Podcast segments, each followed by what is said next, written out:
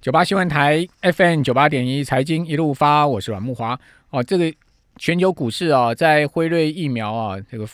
发布消息之后啊，有很大的变化哈。首先是美国股市啊，冲上了历史新高，是最落后的板块，就是道琼指数啊，哦也创下了盘中的历史最高点哈，达到两万两。两万九千九百三十三点，看起来这个道琼重新这个道琼登上三万点应该不是梦了哈，应该可能要这两天就会实现哈。那为什么会是道琼啊，反而变成是这一波美国各大指数里面涨势最凶的呢？哦，其实跟今年整个股市的走势变化是有关系的。大家都知道说三月以来啊，这个美国股市涨势非常凶猛啊，其中涨最多的啊。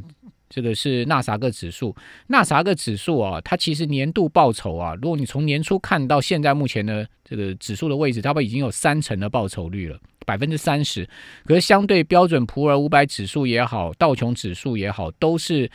这个落后纳指的报酬，尤其是道琼啊，哦，它的这个年度报酬啊才个位数，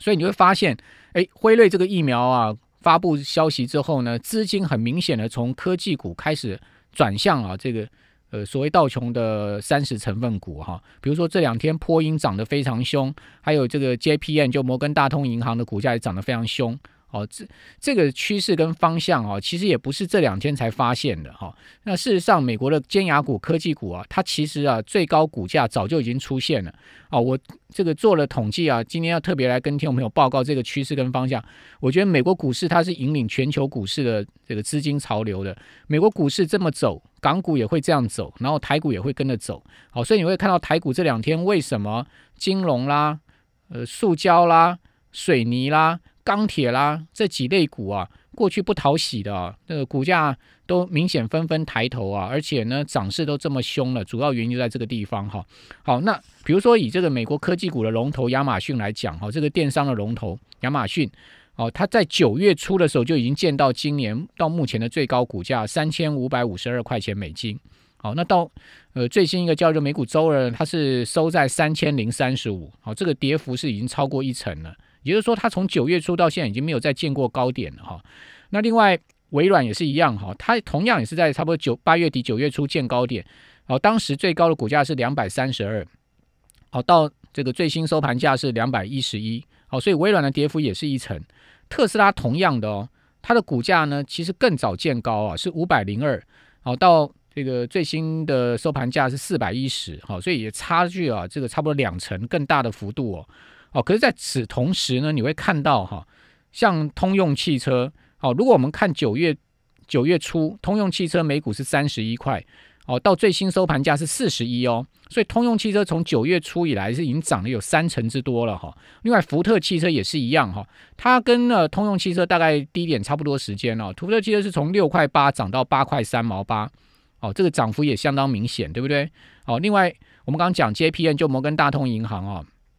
它的股价呢，呃，是低点是一百块，好，那是这两天最近才见到这个一百块的低点哈。那现在目前呢，已经涨到一百一十六了，所以短短几个交易日，它已经涨了差不多呃一成多了哈。还有就是我之前有跟听众朋友提过的美国钢铁这张股票，好，那在八月底九月初的时候，股价每股是八块钱美金，好，这两天已经见到十一块钱美金的盘中最高价了，哦，所以你不要想快，哎，八块到十一块涨三块，各位 算一算那个幅度是很惊人的。好，那这个是在美股的部分，所以你可以看到美股也是一样，最近在涨的是工业股，好，包括金融股，哈，这些股票在涨，好，所以你如果要做美股的话，你一定要跟着这个趋势方向走，好，我认为科技股是要休息了，尖牙股啊，涨势大概已经告一段落了，哈，因为道理很简单，好，这些股票呢，从三月来涨幅都非常的大，哦，那你想看他们现在目前股价的基期这么高，哦，它还要再继续往上推升，它需要多大的利多呢？哦，再加上这些股票都或多或少都有所谓的疫情受贿的概念，那再加上疫情现在目前看起来疫苗有机会，然后呢药也出来的状况之下呢，大家会联想到那这些呃疫情受贿股呢，是不是相对它在这个所谓的后疫情时代呢，它就会这个受到相对的这个呃这个价值上的折损？好，这个就是市场资金在轮动的一个很重要的思考点哈。那另外我们讲说。港股也是一样哈，像今天阿里啊、好腾讯啊，在港股都暴跌，哦，那当然港股暴跌有几个消息啊，第一个就是说，呃，中国电商反垄断垄断这个新法发酵啊，好，因为呃昨天呢，中国大陆的主管机关突然宣布啊，哦，打算推出新的规定，要严格监管中国大陆的网络平台垄垄断问题，要解决电商平台二选一，呃，这些产业的乱象。所谓二选一是什么呢？指的是电商平台，呃，基于啊它的技术或是优呃规模优势，逼商家跟他签订独家合作协议，哦，保证产品呢只能透过这个平台来销售，哦，所以说这些呢，这个前置啊电商发展的一些策略啊，这个政策出出出炉了，哦，就使得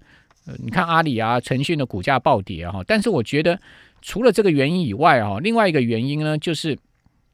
其实科技股的高点已过，哈，所以说这个科技股的高点已过呢，恐怕也不是只有美国的问题啊，港股也是一样，哦，所以阿里，你看它十月二十八号的时候，它股价才创三百零九块港币的最高价，哈，到今天已经跌到两百四十八，十月九十月二十八号到现在才几个交易日啊，哦，就跌到这么惨了，三百零九跌到二两百四十八，腾讯呢，呃，三天前才见最高价六百三十三块港币，跌到今天五百五十一块。哦，那但相对你看到哈，呃，在港股上面一些这个国企股也好啦，或是说这个蓝呃恒生成分股也好，涨势就很凶了。我记得礼拜一我们在听阮大哥的这个直播里，我跟大家谈到了一一三的长实这张股票，李嘉诚今年九十次加持的哦，这九十次啊买进自家股票，呃，这档常识啊，哦，从三十月三十号的三十五块涨到今天收四十二块，哦。那涨幅也是差不多两成左右，哦，才几个交易日而已哈。那另外安钢股份呢，呃，从二十二块呃二点二二元涨到二点七六元，哦，电能实业我在礼拜一有提到的哈，从三十九涨到四十一点九，哦，那恒生银行呃从一百一十涨到一百三十五，那恒生银行在大概差不多九月二十四号、二十五号这个见见低点一百一十块，哦，今天已经涨到一百三十五块了，所以。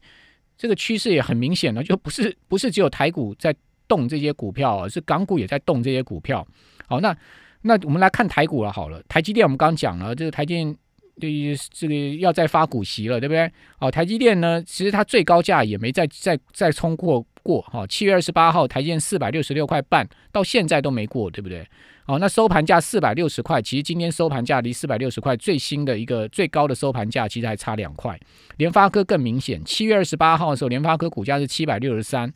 哦，到今天收盘六百七十六，联发科也没有办法冲过啊，它七月底当时的一个最高价位。好，可是你看到富邦金控的股价呢，九月二十四号就是见到四十块的低价，哦，今天来到四十五块半。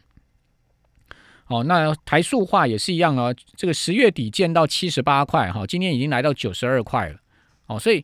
呃，今天呃台股的金融股啦、塑胶股、钢铁股的上涨啊，其实它是跟着这个国际资金节奏的脉动在走哈，它其实并不是一个偶然的情况。好，那我觉得也就是说呢，这个呃第四季啊，甚至到明年一二月啊，可能会走一段这种呃所谓的呃价值型的回升的题材了哈，就是说。轮轮轮动，因为金融市场本来就是一个所谓风水轮流转哈，三十年河东，三十年河西的地方，哦，它一定会从一些机器比较高的呢，往一些机器比较低的去流动，所以我们在这个操作投资上面哈，我们要跟着跟着这个趋势跟方向走，要敏感一点。那但你问你如果问我说，哦，像最近富邦美股价大跌，哦，因为它以同样是电电商的概念，对不对？这个亚马逊啊这些电商股大跌，富邦美今年。从两百块涨到七百块，哦，最近又开始跌，这个连续两天大跌，跌下来。那你说啊，像富邦煤啦这些电商股啦，亚马逊啊，是不是终究就，呃，他们就会沉寂了呢？我觉得不会。我觉得当他们股价跌多了，哦，然后随着这些传产股啊，我们刚刚讲的这些目前在上涨这些股票涨多了，那资金又会从这些股票撤出，那转回这些跌多的，我们刚刚讲的这些尖牙股也好啦，或者说这些电商股也好。哦，因为毕竟啊，我觉得像这个居家工作啊，哦，这个疫情时期的一些社会结构啊、产业结构的改变啊，它会是一个中长期的趋势，它不会是一个短期的趋势。哦，即使有疫苗，我认我都认为这种趋势方向不会变，哦，都不会做这个大幅的转弯。而说啊，我们有了疫苗了之后，我们就回到了呃今年初哦，去年底那种全世界的。的的情况了？我觉得不会，因为这种趋势已经形成了。所以一旦这种趋势形成之后啊，我觉得资金啊，它还是会去找这些股票去做投资的。所以我们可以去注意这种轮替的一个状况。